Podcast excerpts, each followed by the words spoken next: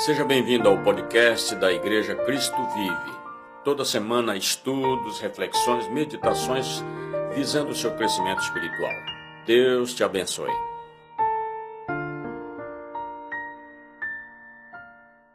Restaurando o altar de Deus na minha vida.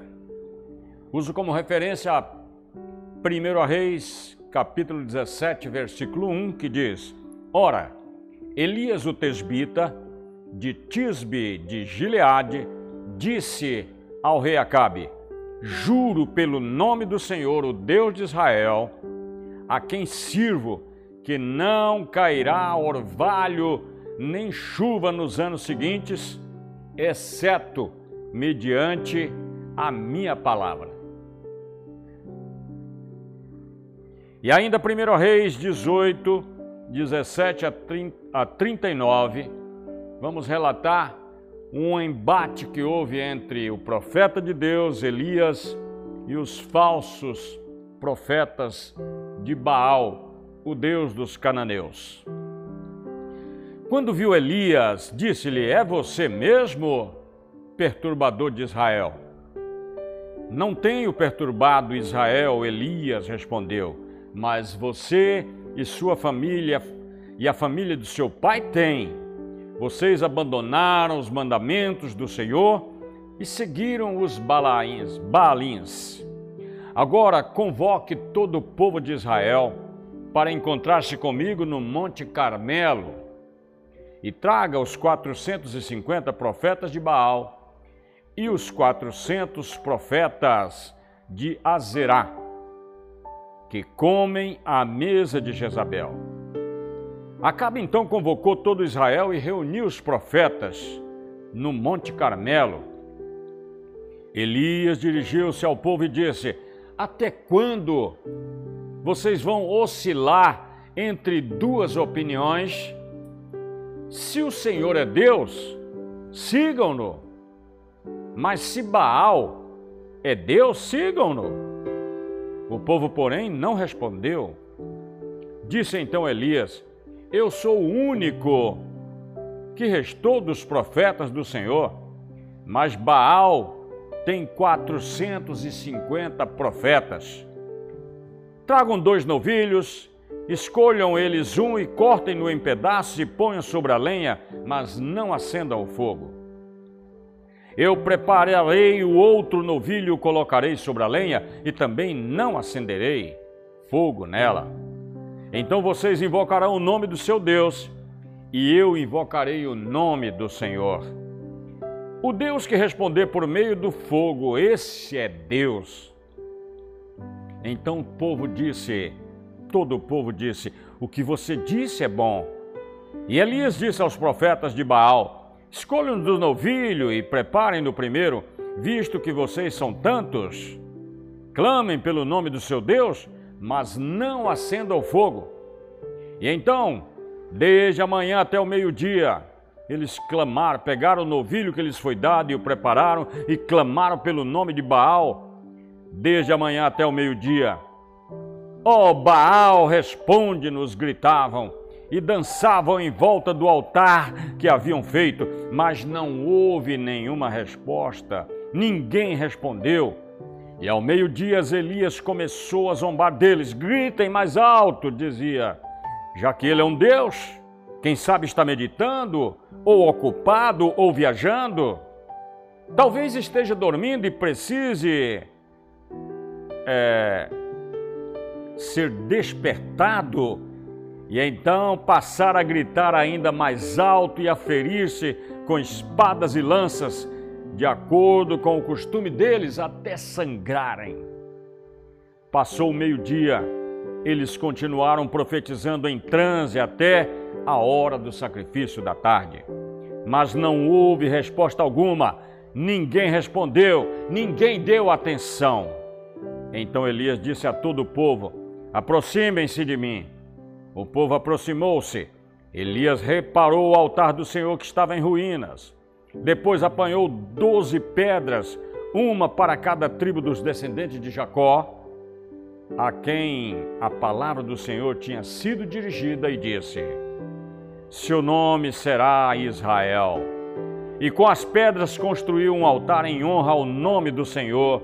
Cavou ao redor do altar uma valeta com capacidade de duas medidas de semente.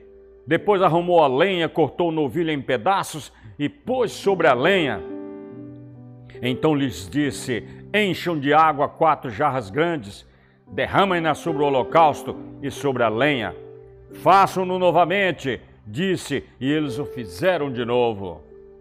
Tragam, façam-no pela terceira vez, ordenou, e eles o fizeram pela terceira vez. A água escorria do altar, chegando a encher a valeta. E à hora do sacrifício, o profeta Elias colocou-se à frente e orou: Ó oh Senhor, Deus de Abraão, de Isaac de Israel, que hoje fique conhecido que tu és o Deus em Israel e que sou teu servo e que fiz todas as coisas por ordem tua.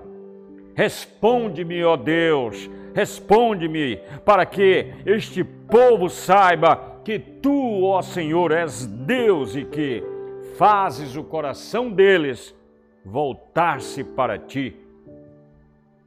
Então o fogo do Senhor caiu, queimou completamente o holocausto, a lenha, as pedras e o chão, e também secou totalmente a água na valeta. E quando o povo viu isso, todos caíram prostrados e gritaram: O Senhor é Deus! O Senhor é Deus! Esse texto está em 1 Reis capítulo 18, versículos 17 a 39. Preste muita atenção nesta palavra, porque este foi um fato histórico, mas que nós vamos também contextualizar para o nosso tempo. Vocês sabiam que a palavra restauração significa reparo, conserto, recomposição de algo? O profeta Elias estava vivendo tempos difíceis o povo de Israel estava vivendo um tempo difícil. Havia apostasia, ou seja, afastamento da fé no Deus verdadeiro. O templo de Deus já não importava mais.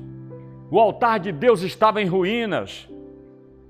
Fazendo um paralelo com o nosso tempo, parece que a situação espiritual hoje de muitos cristãos, de muitas igrejas e de muitos crentes continuam do mesmo jeito os pecados são os mesmos. Muitas vezes o altar de Deus na nossa vida também está em ruína, está desleixado, não está sendo zelado, não existe a chama ardendo continuamente. O que significa uma vida dedicada e uma vida de santificação para Deus. Então, o que significa o altar de Deus na minha vida? O que significa o altar de Deus na tua vida? significa santidade, presença de é vida de Deus. O Senhor, antes de ser traído, o Senhor Jesus, ele orou ao Pai por seus discípulos, dizendo: Para que todos sejam um, como tu, ó Pai, o és em mim e eu em ti. Que também eles sejam um em nós, e para que o mundo creia que tu me enviaste. Está no Evangelho de João 17, 21. Então, assim como o Pai e Jesus são um.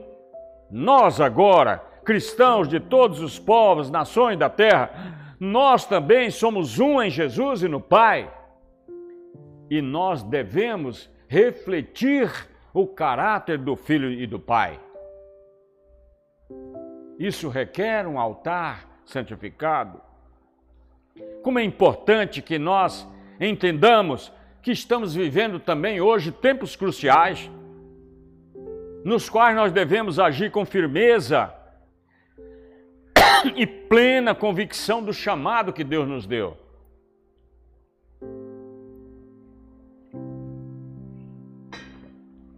O chamado de Deus dito pelo profeta: buscai ao Senhor enquanto está perto, invocai-o enquanto se pode achar, continua ecoando em toda parte, chamando os filhos de Deus a uma vida de mais devoção ao Senhor. E nós temos visto que no mundo espiritual As forças da maldade estão lutando de uma maneira desesperada para controlar a vida das pessoas. Essa é a causa de tanta violência nas ruas das grandes cidades, assaltos à mão armada durante o dia, assaltos à noite, eh, crimes, roubos, todo tipo de malignidade, violência nos lares, violência nas ruas, corrupção, cultos é, é, pagãos, a sacrifício até de crianças. Mas então, da mesma maneira como aconteceu na época de Elias, Deus está levantando hoje servos dele, homens de Deus que restaurem seu altar para trazer de volta uma genuína adoração a ele e para que tomem uma decisão de tirar os deuses falsos, os deuses alheios de suas vidas.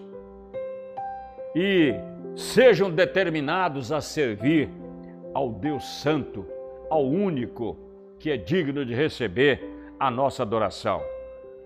Então você pode me perguntar, ouvindo estas palavras iniciais, é, o que é necessário, o que nós precisamos para restaurar esse altar de Deus que tanto necessitamos? Em primeiro lugar, é falar a palavra de Deus. Elias não estava falando por si mesmo, ou seja, não é algo que eu queira trazer de mim mesmo para compartilhar com você. Não é uma palavra de motivação, é a própria palavra do Senhor, as palavras de Deus.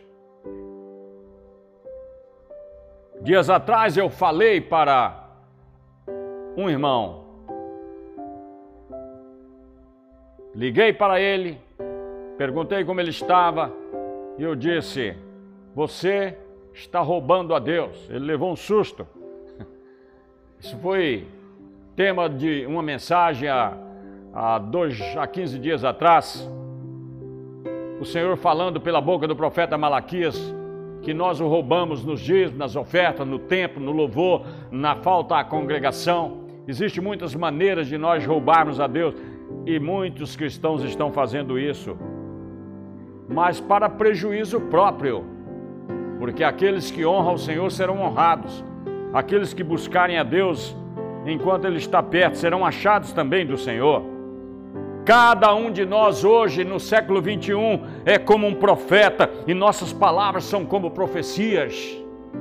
Todas as palavras, quando saem dos nossos lábios, se transformam em uma semente que vai gerar vida ou morte na vida das pessoas. Cada palavra que você pronuncia será o seu alimento. O que você hoje semeia por suas palavras é o fruto que deverá colher no dia de amanhã. Elias era um homem que conhecia profundamente o poder das palavras. E também ele sabia que Deus o havia chamado para restaurar o altar que estava sendo profanado na sua nação. Mas primeiro ele tinha que restaurar o altar na sua própria vida. Assim como eu também preciso, assim como cada líder, cada pastor, cada uh, presbítero, apóstolos, enfim, todos que detêm autoridade espiritual sobre o povo de Deus precisam estar com seus altares limpos e santificados.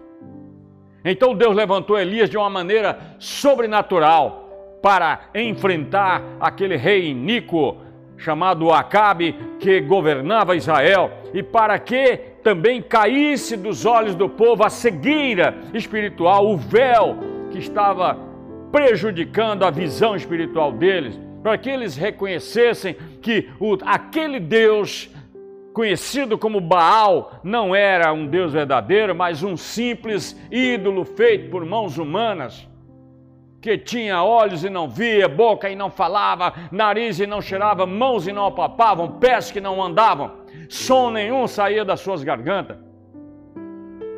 Então, um Deus morto, por trás de um Deus morto, na verdade, existe demônios que os manipulam. Segundo ato que nós precisamos fazer para restaurar o altar de Deus é restaurar em nossa mente. Quando Elias dirigiu-se ao povo, ele disse: Até quando vão oscilar entre duas opiniões? Até quando vão cochear entre duas opiniões? Se o Senhor é Deus, segui, sigam-no. Mas se Baal é Deus, sigam-no.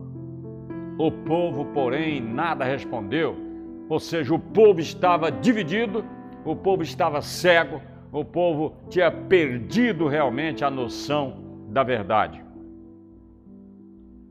Israel estava tendo naquele tempo outro Senhor que não era o Deus de Israel. A rainha Jezabel uma rainha cananita, com quem se casou o rei Acabe. Ela havia mandado matar todos os profetas do Senhor, exaltando os falsos, os bruxos e os adivinhos. Quer dizer, ela levantou um grande time, um batalhão de falsos profetas. Como foi lido no texto, 450 profetas de Baal, 400 profetas de Azerá. Mas Deus é um Deus ciumento e ele sempre exige exclusividade. Ele não admite que o adorem juntamente com deuses falsos. Ele diz: A minha glória eu não compartilho com ídolos. Algumas pessoas permitem que seu coração se encha de egoísmo, de soberba, de orgulho, e como resultado o coração fica dividido. Por isso, por um lado, também eles ouvem a voz de Deus, mas na próxima a ela está a voz do inimigo também, trazendo um conflito interior. Ora, nós vamos ao culto no domingo, saímos cheios de fé, mas no outro dia, quando nos deparamos com a realidade do dia a dia, parece que a fé se esvaiu, desapareceu. Que Deus é esse que nós estamos servindo? Pense um pouco aí. Que Deus você está servindo? Será que é a Deus mesmo que estamos servindo? Precisamos aplicar a palavra de Deus em nossos corações.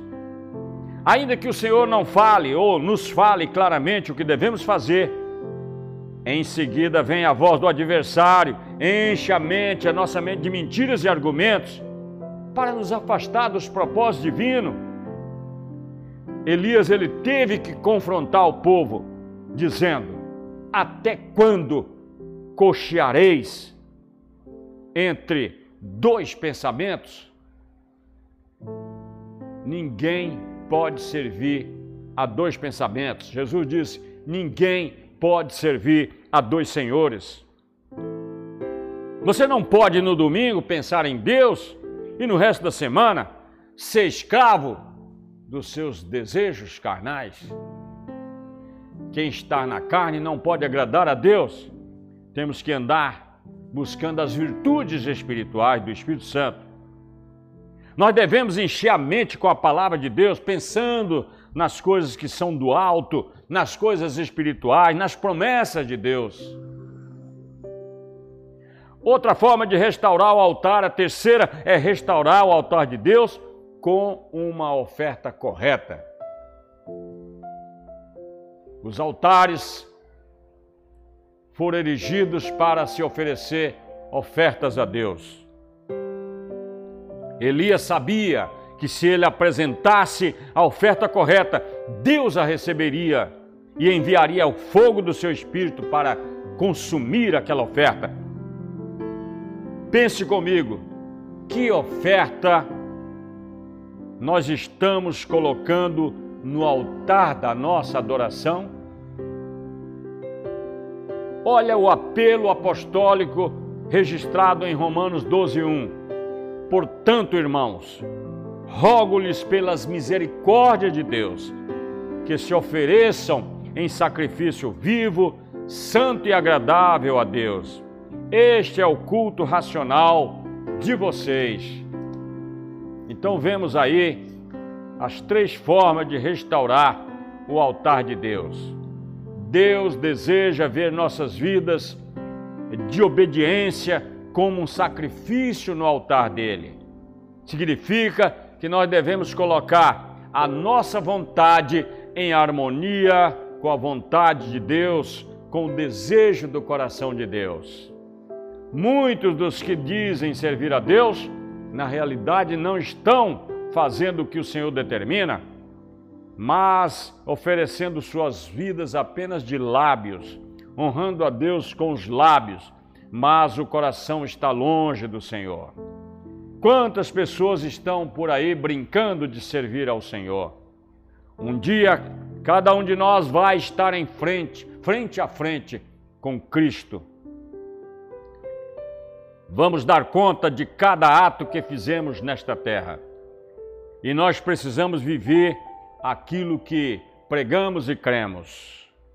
Quantas vezes ouvimos uma palavra, recebemos uma cura, uma libertação para servir a Deus, mas quando somos confrontados em colocar a palavra em prática, nos acovardamos, nos omitimos.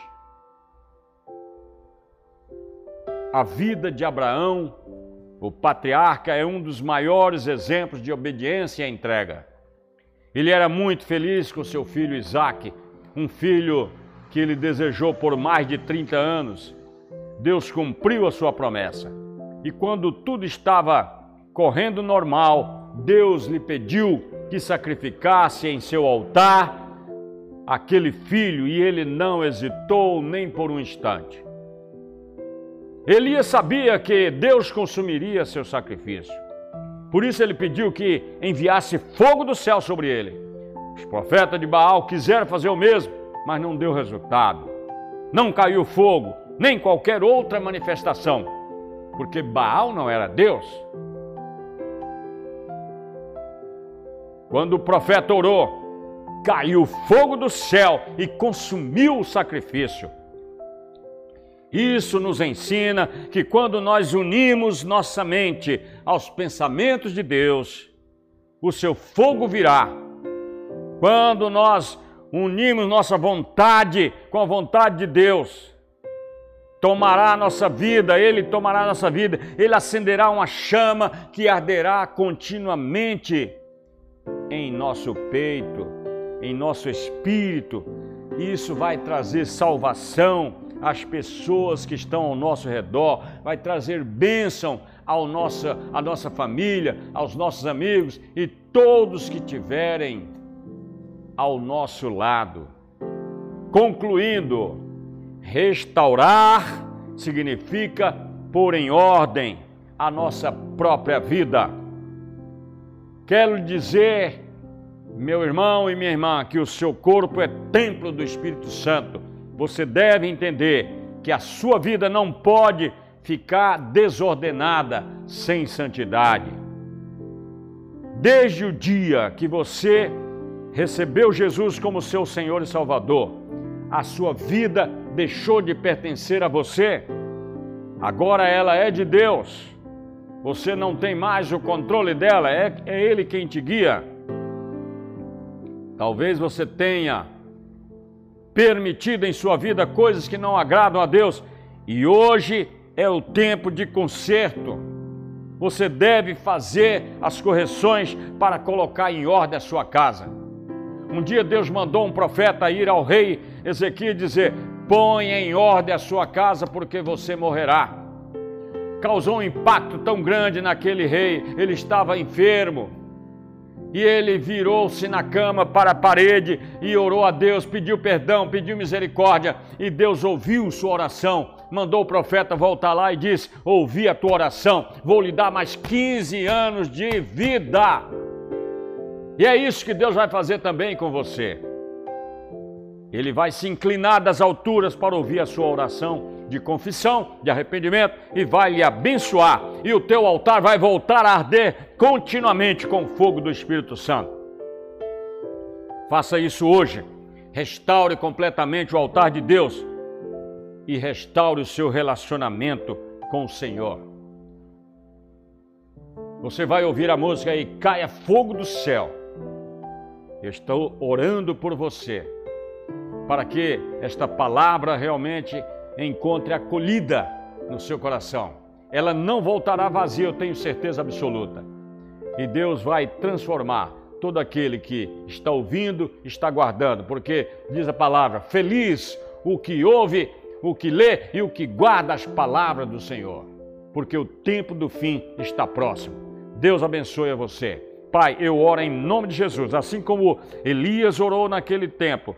Elias invocou o nome do Senhor e Elias pediu: Responde com fogo, Deus de Israel. O Senhor ouviu. Eu peço novamente, responde, Senhor, com o poder do Espírito Santo, com unção sobre a vida de todo aquele que creu nessa palavra, para que ele seja renovado, restaurado, reavivado e o seu altar volte a arder continuamente pelo poder de Deus. Eu abençoo todos que receberam esta palavra em nome do Senhor Jesus.